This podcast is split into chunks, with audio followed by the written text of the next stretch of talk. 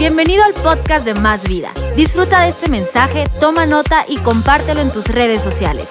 Lo que Dios te habla puede ser de bendición para alguien más. Me gustaría que anotaras el título de esta predicación. El título es El gran pleito. Digan conmigo, el gran pleito. El gran pleito. Y antes de que digas, uy, ya va a hablar del matrimonio, no, no voy a hablar del matrimonio. Yo sé que para algunos eso parece el gran pleito, pero no, no voy a hablar del matrimonio. Tal vez alguien dice, uy, ya va a hablar entonces de que tengo que perdonar a la suegra y que no, tampoco. No tienes que perdonar. Bueno, sí tienes que perdonar a la suegra y tienes que perdonar a todo el que te ofende, a todo el que, sientes que, que te ha hecho daño, lo que sea. Sí necesitas perdonar y ser libre eh, porque el que no perdona es esclavo de la persona que no ha perdonado. Esa es la, realidad. Entonces, por tu propia salud, tienes que perdonar. Pero no voy a hablar de, eso cuando me refiero al gran pleito. Pero antes de, de, eh, de, hablar más, déjeme leer este pasaje de la Escritura. Gálatas 5, 19 al 21. Dice, las obras de la naturaleza pecaminosa se conocen bien. Ah, cuando la Biblia habla de la naturaleza pecaminosa, yo creo que todos, para todos es claro, eh, pero por si las dudas, déjeme aclararlo bien. La naturaleza pecaminosa es la naturaleza con que tú y yo venimos a este mundo. Una condición eh, eh, caída, como dirían los, teólogos. Naturaleza pecaminosa, una... Ah, una condición que simple y sencillamente se expresa en la, frase somos pecadores. en esa condición llegamos a, este mundo. Y en algún momento en la vida del ser humano, esa condición de, pecadores, de naturaleza pecaminosa, en algún momento va a aflorar. Como dicen por ahí, tarde o temprano vas a sacar el cobre. ¿Sí? Tarde o temprano se va a notar esa naturaleza pecaminosa con la que venimos al mundo. Y dice, dice Gálatas 5, 19, las obras de la naturaleza pecaminosa se conocen bien. Inmoralidad sexual, impureza, libertinaje, idolatría, brujería, odio, discordia, celos, arrebatos de ira, rivalidades, disensiones, sectarismos, envidias, borracheras, orgías y otras cosas parecidas. Les advierto ahora, como antes lo hice, que los que practican tales cosas no heredarán el reino de Dios.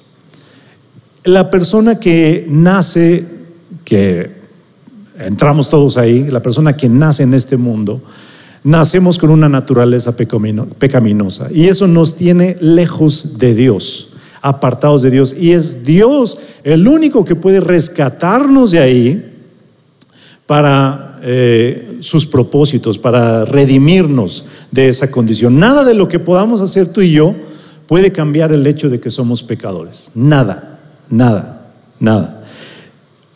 Ni, lo, ni, las terapias, ni tu fuerza de voluntad, ni programas de autoayuda, ni, ni los votos, juramentos, ritos, mandas, nada que puedas hacer tú, nada te puede sacar de esa condición.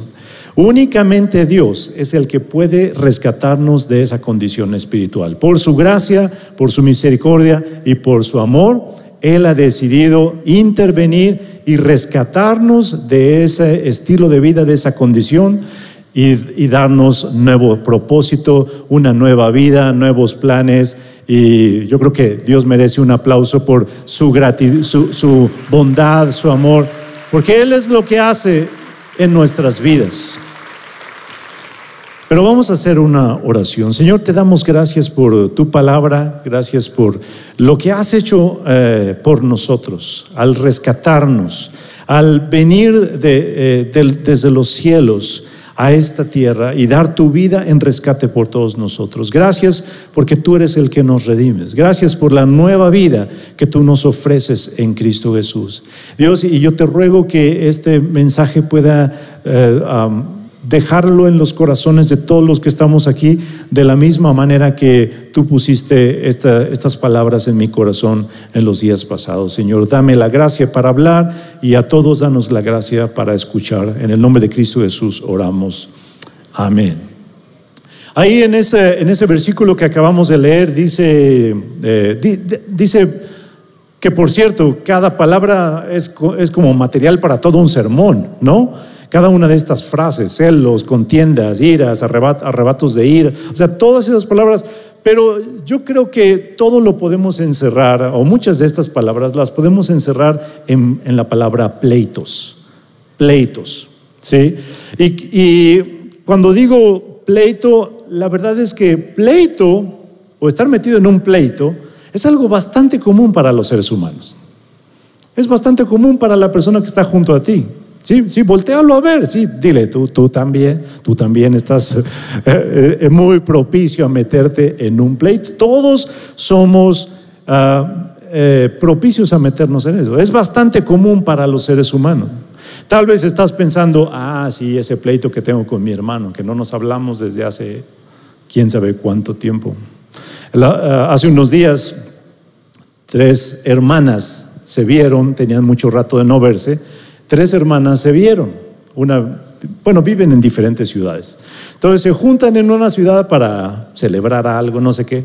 Y una de ellas le dice a las otras dos, este, yo ya no quiero estas prendas de ropa, se las regalo, ¿no? Ah, ténganlas, no sé si algo, ustedes quieren algo. Entonces las otras dos empezaron a escoger, alguien vio una blusa de cuadritos, dice, ay, esta me gusta, pero bueno, no me la voy a quedar yo, quédatela tú. Igual y le sirve a tu hija, ¿no? Entonces se la pasa. Y ahí estaban intercambiando prendas de ropa. Al día siguiente, la que había regalado las prendas de ropa les llama y les dice, ¿saben qué? Esa blusa de cuadritos siempre no quiero regalarla. Devuélvanmela, por favor. Y entonces una le dice, no, yo no la agarré, la agarró la otra. ¿Sí? ¿Sí me están siguiendo? es que esto es tan común. entonces la otra la que se había quedado con la blusa de cuadritos, dice, ay, ya la metí en la maleta y es para mi hija. ¿De veras la quieres? Y, la otra, no, sí, la quiero, por favor, no te la lleves. Ah, pues se la llevó. y pues, ¿qué creen? Ya están en un pleito. de que no se habían visto por varios, varios ah, no sé, meses, se, se, vieron y ahora, que yo no sé, otra vez ya están lejos, ahora están en un pleito. En fin, tal vez tú, recuerdas ese pleito que tienes con tu jefe o con tu compañero de trabajo o en la escuela. ¿Cuántos, cuántos andaban de pleito con sus compañeros? Es que eh, nos pusieron eh, de trabajo de grupo y nadie hace nada, todo lo estoy haciendo yo. Eh, ¿Cuántos se identifican con eso? Está, bien, no tienen que levantar la mano. La realidad, esa es la realidad. pleitos con tu esposa o con tu esposo. Bueno, yo creo que de esos casi no hay aquí en Más Vida, ¿verdad, Pastor Jaime? Por eso casi siempre andamos dando escuela para matrimonios, pero es por otras razones. O pleitos, pleitos aleatorios, pleitos que pescas por aquí y por allá. ¿Cuántos vieron esta semana esa mujer que agarró un bat de metal y empezó a destrozar el auto de, alguien que le había pegado o algo, que le pusieron Lady Piñata? ¿Sí, ¿Sí vieron? O, ayer, creo que fue ayer que alguien agarró un trompo de tacos al pastor y lo tumbó. Eso sí me dolió, o sea, eso sí. Lo que quieras, pero los tacos al pastor, eso creo que le pusieron Lord Tacos al hombre. Pleitos aleatorios, por, por donde quiera ves eso. Ah, dejé a mi hijo en Monterrey, allá están a 10, 11 grados más que aquí. En la mañana me levanté, vi el, el clima, estábamos a 15, me parece, 14, 15. Y luego veo Monterrey, están a 25. Eran las 7 de la mañana y están a 25 grados. No, hombre, están haciendo un calor, está haciendo un calor allá. Yo creo que por sus pecados Dios los está juzgando, ojalá se puedan arrepentir pronto. Pero estuve unos días allá y en las noticias decían que se habían incrementado los casos de personas que en medio del tráfico, en medio del tráfico, se bajan y se agarran a golpes con el de atrás. Porque le pitó, porque se le atravesó, y el calor, el tráfico, el estrés, lo que tú quieras. Pero la realidad es que parece que cada día ves más de esto. Y es la naturaleza humana. Somos propicios a a agarrar pleitos. Pleitos en todas partes, incluso en la iglesia. Aunque no digan amén. Está bien, no digan amén. Pero sí, también hay pleitos en la iglesia. Pleitos en el grupo Conexión. Es que la hermana le vendí el topper y no me lo ha pagado y que no sé qué. Eh, sí, también hay de esos. Bueno, hasta los pastores agarran pleitos. Ay, sí, también. Es en serio. yo creo que cuando hablamos de pleitos, ahí entramos todos. No sería justo pedirles que, a ver, levanten la mano quien ha estado metido últimamente en un pleito. No sería justo porque todo el mundo levantaría la mano. Y si prohibiéramos la entrada a todos los que andan en pleitos, pues este lugar estaría vacío. Bueno, ni habría gente aquí en primera fila, ¿no? estaría, estaría vacío este, este lugar. Quizás todavía traes atravesado algún ingrato aquí en el hígado, no sé. Pero es algo tan común tan común eh, en la vida de los seres humanos que Dios, conociéndonos, da un montón de advertencias en su palabra respecto de eso. Un montón de advertencias. Mira, Proverbios 3:30, no busques peleas sin motivo cuando nadie te ha hecho daño. ¿Por qué crees que puso Dios eso en la Biblia? Porque te conoce a ti y a mí, nos conoce, por eso lo, puso ahí. Mira lo que dice Proverbios 25, 8. No entres apresuradamente en pleito, no sea que no sepas qué hacer luego cuando tu prójimo te haya avergonzado. No entres rápido en un pleito. Me encanta este otro, Proverbios 26, 17. Entrometerse en los pleitos ajenos es tan necio como jalarle las orejas a un perro. ¿Alguno de ustedes le ha jalado las orejas a un perro? Sí, quizás hay uno que otro que... Eso, es, eso no, está, no, te, no te trae nada bueno entrometerte en, en un pleito, en un pleito ajeno. Pablo le dice a Timoteo, te repito, no te metas en discusiones necias y sin sentido que solo inician pleitos. Y, y mira, Timoteo era un pastor. Eh, el apóstol Pablo le está advirtiendo a este pastor, no te metas en estas, en estas cosas. Un siervo del Señor no debe andar en pleitos. Ese es un mensaje para aquí, para los de la primera fila, ¿sí? ¿Sí? Pero también para todos los demás, porque todos servimos al mismo Dios, ¿sí?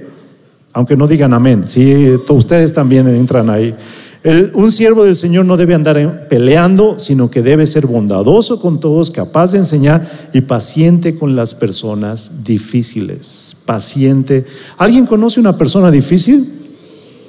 Eh, sí. Dice Pablo a Tito, no te metas en discusiones necias sobre listas de linajes espirituales o en riñas y peleas acerca de la obediencia a las leyes. Bueno, pleitos hasta por la religión.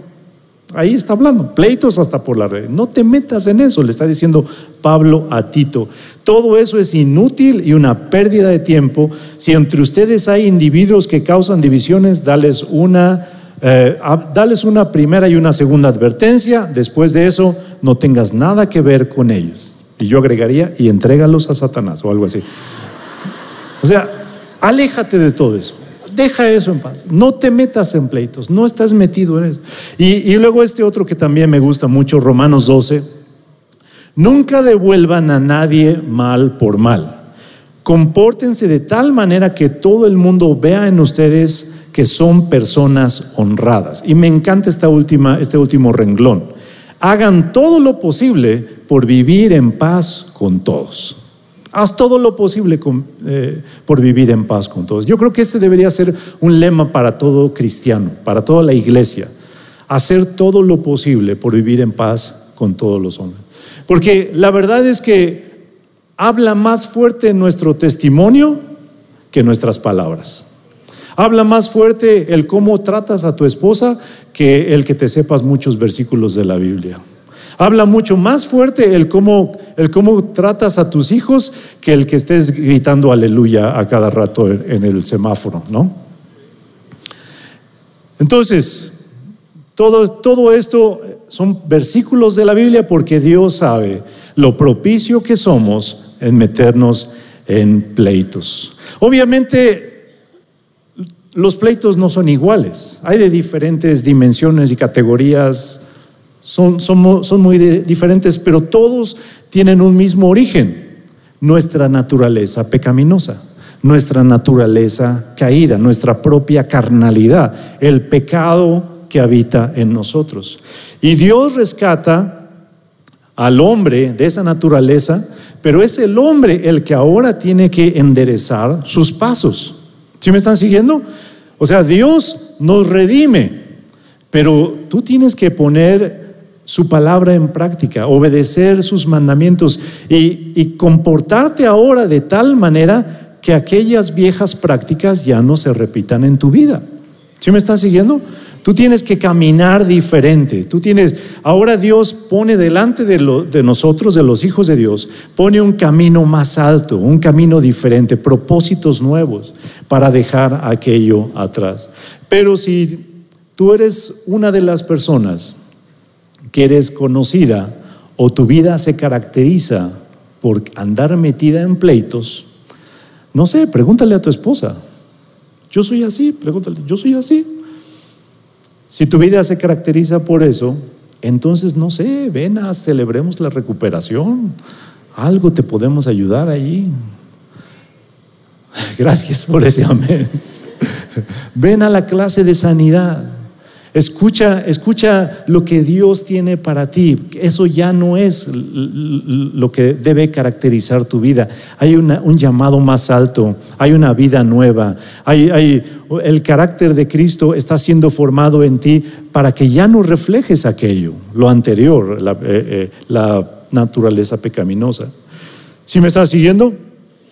Pero por encima de todos estos pleitos, que son hasta cierto punto comunes, el pleito con tus hermanos, el pleito con, con tu esposa, con tu jefe, con tus compañeros de trabajo, pleito con el vecino que tiene el radio a todo volumen en la azotea cuando uno está escribiendo un sermón para la iglesia. Ese pleito, por encima de todos esos pleitos comunes, hay uno que se destaca, uno que está hasta arriba, al que yo le llamaría el gran pleito. Y no hablo de el que tienes contigo mismo. No, no, ese, ese no es el gran pleito. Algunos piensan que su mayor, su mayor enemigo es uno mismo. No, no creo que se trate de eso, porque eh, ríndele tu vida a, a, Dios. Permite que el Espíritu Santo tome control de tu vida y ya no, no hay más que decir al respecto. Tampoco es la batalla contra el enemigo. Porque algunos piensan la mayor lucha del cristiano es contra el diablo y contra todos sus demonios. No, ese cuate ya está vencido, ese cuate fue derrotado en la cruz, Cristo acabó con todas sus eh, trampas, sus, enredos, Cristo ya lo derrotó y te dio la victoria a ti. Ese no es, ese no es el gran pleito. Pero para decirte cuál es el gran pleito, déjame recordarte lo que dice el diccionario respecto de la palabra pleito. Enfrentamiento o disputa entre dos personas o partes en un juicio que con frecuencia esta palabra pleito se usa en la terminología legal, en juicios o en tribunales. Así que hablar de pleito puede tratarse de alguien que busca justicia en un asunto o que algo se resuelva justamente. Es decir, cuando tú estás eh, eh, buscando que algo se resuelva con justicia o que algo se resuelva justamente, estás metido en un pleito, como quien dice. Eh, otra definición, enfrentamiento o discusión entre dos o más personas por diferencia de opiniones o intereses. No, es que, es que debe ser así, es que yo no opino igual, es que yo creo que esto es la manera correcta. En pocas palabras, estás metido en un pleito. Es posible que estés ahí por diferencia de opiniones o intereses, porque no son los mismos que la otra persona. Y con esto quizás ya sabes más o menos hacia dónde voy. Cuando yo hablo del gran pleito, hablo del pleito que tienes, que tenemos, en el que hemos estado o estamos tú y yo con Dios. El gran pleito es el que tenemos con Dios. ¿Cómo? ¿Nosotros? ¿En pleito con Dios? Sí, sí. No me digas que no has estado en ese lugar pensando, es que Dios no ha hecho esto con justicia. Es que Dios no me ha, no ha respondido este, en este asunto con justicia. Eh, esto, esto no es lo que yo merezco. Entonces estás diciendo esto es injusto. Y hablas con Dios y le dices, esto, esto no es justo. No te voy a pedir que levantes la mano si le has dicho eso a Dios, pero yo sí levanto la mano. Yo sí le he dicho a Dios en algún momento, esto no es justo. Esto no es justo. O no me digas que no has estado ahí cuando le has alegado a Dios, pero es que esto no es lo que quiero. Estos no son mis intereses. No pienso igual, no opino igual. Quizás eso es lo que tú quieres, pero es que yo creo que esto es mejor. Está muy callado este lugar. Pero todos hemos estado ahí, todos hemos estado ahí, pensando que nuestra manera es la mejor manera y no la manera de Dios. Y por eso tomas las decisiones que toma. Y de repente estás, está, alguien ahí conmigo en la oficina diciéndome, pero es que sí, es que no, no, pues ella no es cristiana, pero me gusta un montón y, y, no sé, y, y yo le estoy diciendo, pero pues no es lo que te conviene, no es lo que Dios dice. Y todavía dice, mm, déjame pensar, lo voy a orar, lo voy a orar. Es claro que cuando no estás caminando de acuerdo a su voluntad, cuando no estás abrazando eh, sus intereses, cuando no lo estás obedeciendo, cuando, crees que estás haciendo algo injustamente, estás metido en un pleito con Dios. Y déjame decirte tres, eh, tres cosas sencillas para identificar si estás en un pleito con Dios o no. Yo creo que hay más, yo creo que hay más, pero déjame mencionar nada más tres. Cuando no confías en Él, cuando no le obedeces o cuando no le crees lo que Él te dice. Así de sencillo. Cuando no confías en Él, cuando no le obedeces o cuando no crees lo que Él te dice, estás metido en un pleito con Dios. Y a veces no confiamos en Él en medio de la temporada que estamos atravesando. Simplemente no confiamos en Él. No confías en Él cuando te dice que todo va a estar bien y miras tu realidad y todo parece adverso. Entonces no confías en que Él tiene el control.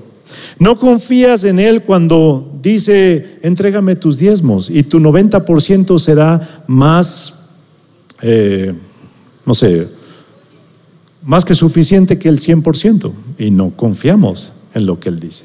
No confiamos en Él cuando dice, perdona a tu ofensor y yo me hago cargo del resto. Ah, no, ese cuate tiene que pagar, o sea, ¿cómo? No confiamos cuando le encomendamos a nuestros hijos. Sí, Señor, yo los pongo en tus manos, yo los encomiendo, yo sé que tú los guardas, etcétera, etcétera. Y de repente son las nueve de la noche. ¿Y dónde estás? ¿Con quién estás? ¿Te estás portando bien? Eh, ahí estamos. No confiamos en Dios. Dos, no le obedecemos. No le obedecemos en cuanto a, esa sencilla instrucción. Mujer, respeta a tu marido. Esposos, ama a tu esposa. De repente no le obedecemos ahí. No le obedecemos cuando dice que nos sometamos a todas nuestras autoridades. Y no dice ahí, solo si son de tu partido. Ahí dice, sométete a las autoridades porque Dios las ha puesto. Gracias por ese amén, ahí solitario. No le obedecemos cuando nos manda a hablar a otros del amor de Jesús. Ay, no, pero ¿qué van a decir? Van a decir que soy muy religioso, van a decir que soy muy persignado. No, pero Dios nos manda, es un mandamiento. Predica el Evangelio. No le obedecemos cuando nos pide que le busquemos continuamente en oración y que leamos la Biblia. No le obedecemos en cosas tan sencillas como es. No le obedecemos en cosas que nos ha pedido directa o indirectamente. A veces escuchas algo desde aquí, a veces tu líder de grupo conexión te habla las verdades de Dios y, y te muestra el camino por el que debes andar y resulta difícil y no le obedecemos. Y finalmente, cuando no le creemos, cuando no le crees a Dios, estás en un pleito con Él. Y no le creemos con frecuencia respecto de las cosas que Él nos dice. No, no estoy diciendo que no creas en Dios. Yo creo que la mayoría de los que estamos aquí, estamos aquí porque creemos que hay un Dios. Pero eh, hay una gran diferencia entre creer en Dios y creerle a Dios. Y a veces no le creemos lo que Él dice. No le, no le creemos cuando dice que sus pensamientos para nosotros son de bendición. Ay, pero ¿por qué me pasan estas cosas? Y, y, no creemos esas, esas palabras.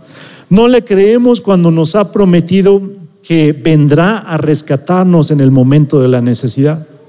No le creemos cuando dice que Él va a venir a nuestro rescate, que Él que nos va a sacar del, del hoyo, del apuro. No, no le creemos. Preferimos empeñar el coche o la tele o el Xbox. Ahí están los chiquillos llorando. ¿Por qué te llevas? No, es que tenemos que salir de esto. No le creemos cuando Él nos dice que todo va a estar bien. Y el más terrible de todos, el más terrible de todos, es que no le creemos cuando Él nos dice que nos ama. Y te voy a ser muy honesto, te voy a ser muy sincero. En todos mis años de vida cristiana, yo he batallado, yo he batallado más que con todo con este último. Porque se me hace difícil creerle a Dios cuando me dice que me ama. Y de repente hay temporadas, ¿no? Hay temporadas. Hay periodos donde sí, uno se siente muy amado, pero hay periodos donde sientes que no te calienta ni el sol. Pero yo quisiera, quisiera preguntarte, ¿por qué piensas? ¿Por qué pensamos que Dios no nos ama? ¿En qué nos basamos para no creer que Él nos ama? ¿Qué es lo que usamos como parámetro? ¿Mides su amor en base a las cosas que te da y las cosas que no te da? Es decir, si te da lo que le pediste en oración, ay Dios, cuánto me ama. Mira, me respondió mi oración. Soy el conce de Dios. Y cuando no te lo da, entonces no te ama. Ese es el parámetro que usas. O mides su amor con los parámetros de tus pérdidas. Ah, es que ya perdí el trabajo, ya mi esposa me dejó, ah, entonces Dios no me ha de amar. Mides el amor de Dios en base a, los parámetros de tus pérdidas. Mi papá se murió, mi mamá murió, perdí mi salud y por eso ya Dios ya no te ama o te dejó de amar. Mides el amor de Dios usando como referencia lo que te dicen los médicos respecto de tu salud. Vas a, la consulta y te dicen, no, hombre, usted está re bien, tiene el corazón de un caballo, va a vivir por 100 años y tú sales ay, cuánto Dios me ama. Pero el médico te dice, pues mire, es un, es un tejido extraño, yo creo que hay que sacar una biopsia, su crecimiento es irregular. Y de repente sientes, no, ya, Dios ya no, ya no está conmigo, Dios me ha dejado. Te diagnostican diabetes, te diagnostican melanoma tal vez, y dices, no, quizás Dios ama a otros, pero a mí no me ama. Si te va bien, es que Dios te ama y si no te va bien, entonces no te ama. Así es como mide su amor. Sabes, yo siempre, siempre, como digo, siempre se me ha hecho difícil esto de, creer que Dios me ama. Siempre he batallado un poquito con eso, ¿no? Y esta semana, como les decía, dejé a mi hijo en, en Monterrey la semana pasada, el fin de semana. Y estamos... Eh, Estamos ahí en la, reunión en la iglesia, todo, todo muy chido, todo muy padre. Y termina la reunión y pues yo tengo, tengo que ir a comer y luego mi vuelo, yo ya no, ya no, lo voy a ver. Entonces, eh, pues no lo encuentro y le hablo por teléfono, ¿dónde estás? Eh, la iglesia está en una plaza, en una plaza comercial, y en la parte de arriba hay un gastronómico, un mezanín y hay un gastronómico. Entonces me dice, estoy acá arriba en el gastronómico.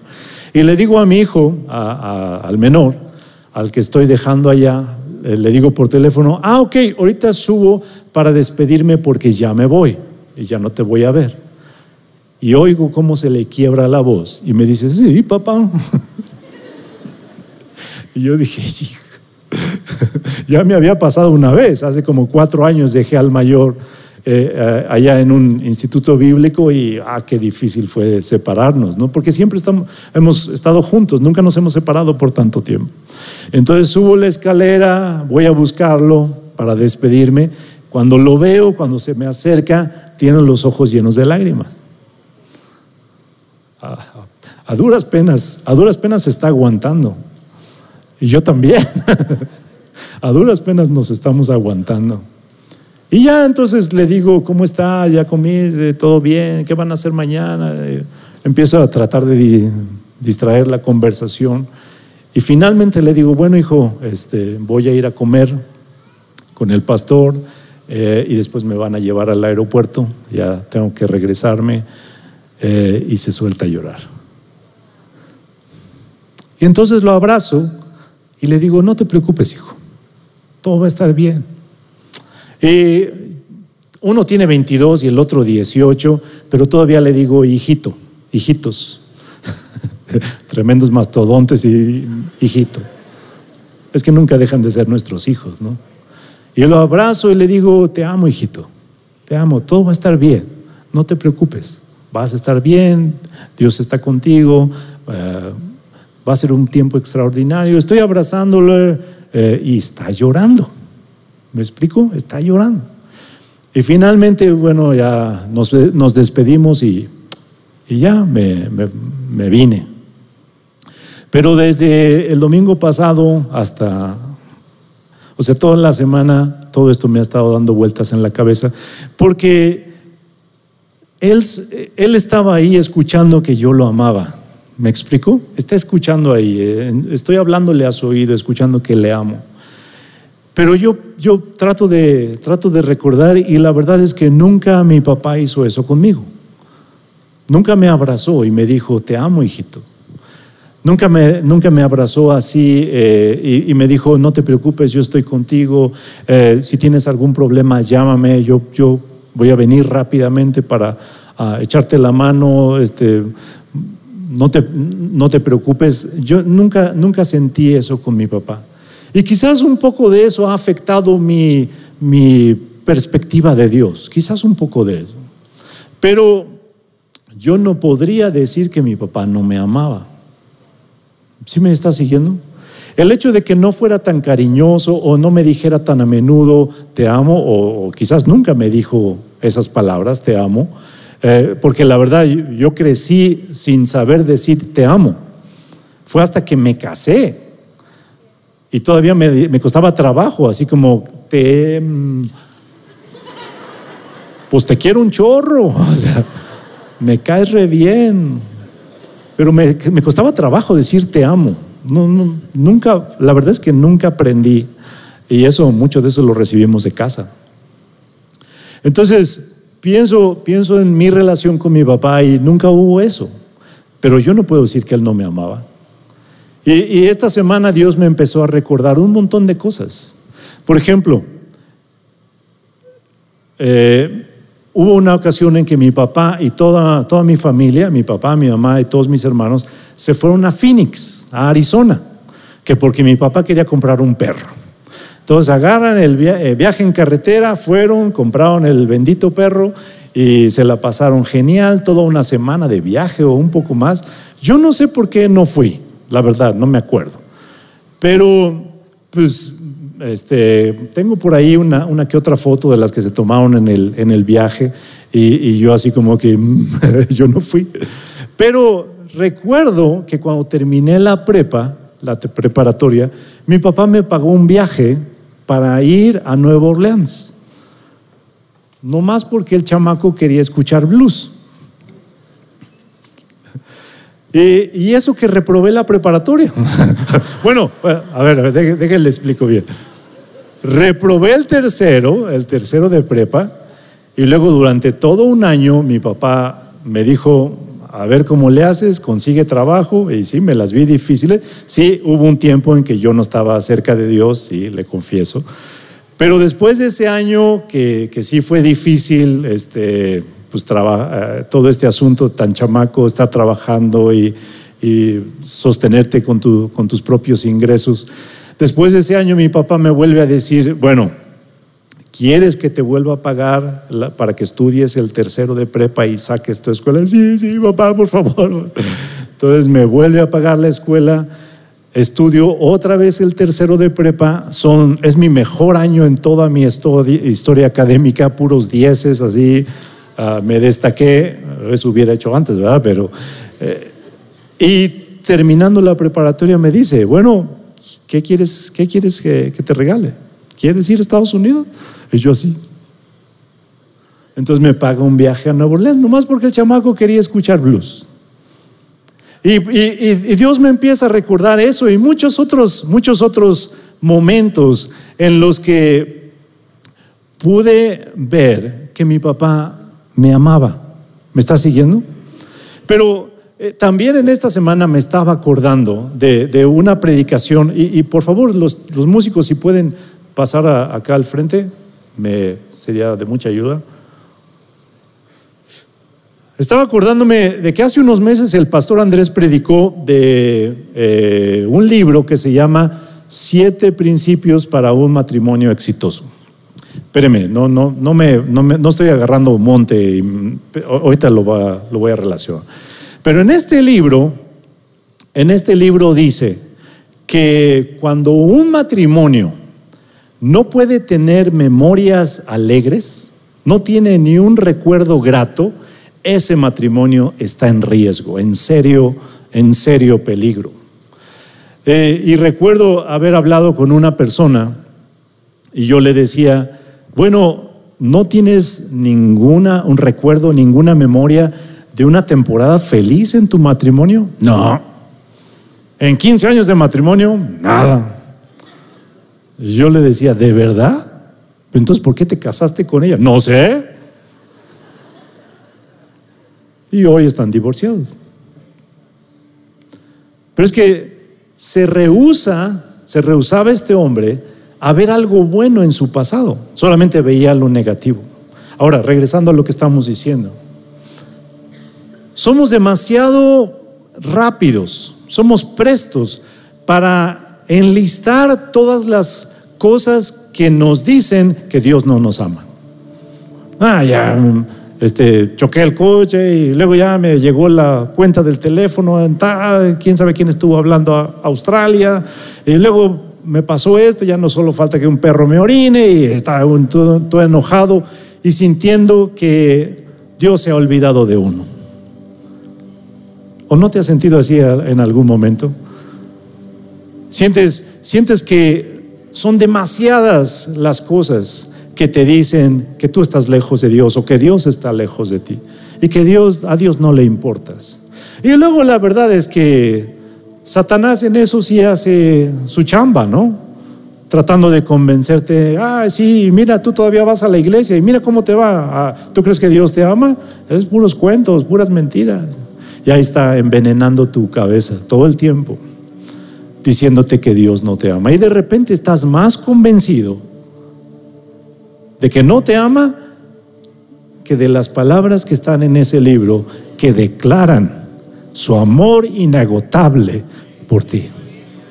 Estás más convencido de que Él está lejos de ti que lo que dice este libro y lo que dicen todos los predicadores que se paran en esta plataforma y lo que dicen todas esas canciones. Estás más convencido de que Él no te ama que de su amor infinito. ¿Y qué tontos seríamos al preguntarnos cuánto me ama Dios?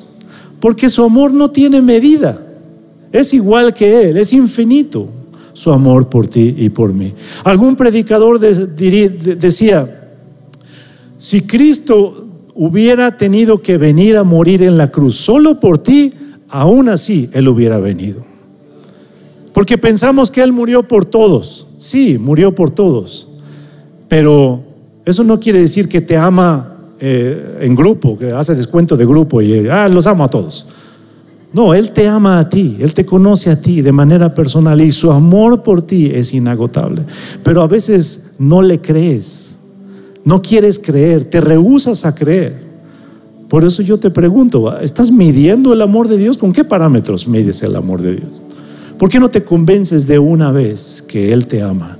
Con un amor inagotable, con un amor infinito, con un amor que supera la razón, con un amor que nunca se va a acabar, con un amor que llegará por toda la eternidad, con un amor inagotable. ¿Por qué no te convences de una vez que Dios te ama? Ningún predicador, ningún predicador que se pare aquí, por bueno que sea, el mejor predicador del mundo puede estar aquí hablándote del amor de Dios, pero ni siquiera Él puede convencerte. Pero dentro de ti está el Espíritu de Dios, dentro de ti, y Él, él sí puede traer esa convicción, pero de repente nos rehusamos a escucharlo. Y Él está ahí diciéndote, yo te amo, yo te amo, yo te amo, mi amor por ti es infinito y tú haces oídos sordos porque tu cuenta de banco está en cero. Tú haces oídos sordos porque estás peleado con tu esposa. Tú haces oídos sordos porque estás buscando trabajo y no, no llega el bendito trabajo. O no te pagan lo que quisieras. Y, y de repente te convences y te engañas a ti mismo. Quizás yo me engañé por algún tiempo pensando, no, mi papá y yo, pero toda esta semana Dios no me ha dejado en paz y me ha mostrado cuánto me amaba mi papá. Y lo más hermoso de todo es que Dios me dice, y yo te amo todavía más. Esperamos que este mensaje te ayude en tu caminar. No olvides suscribirte.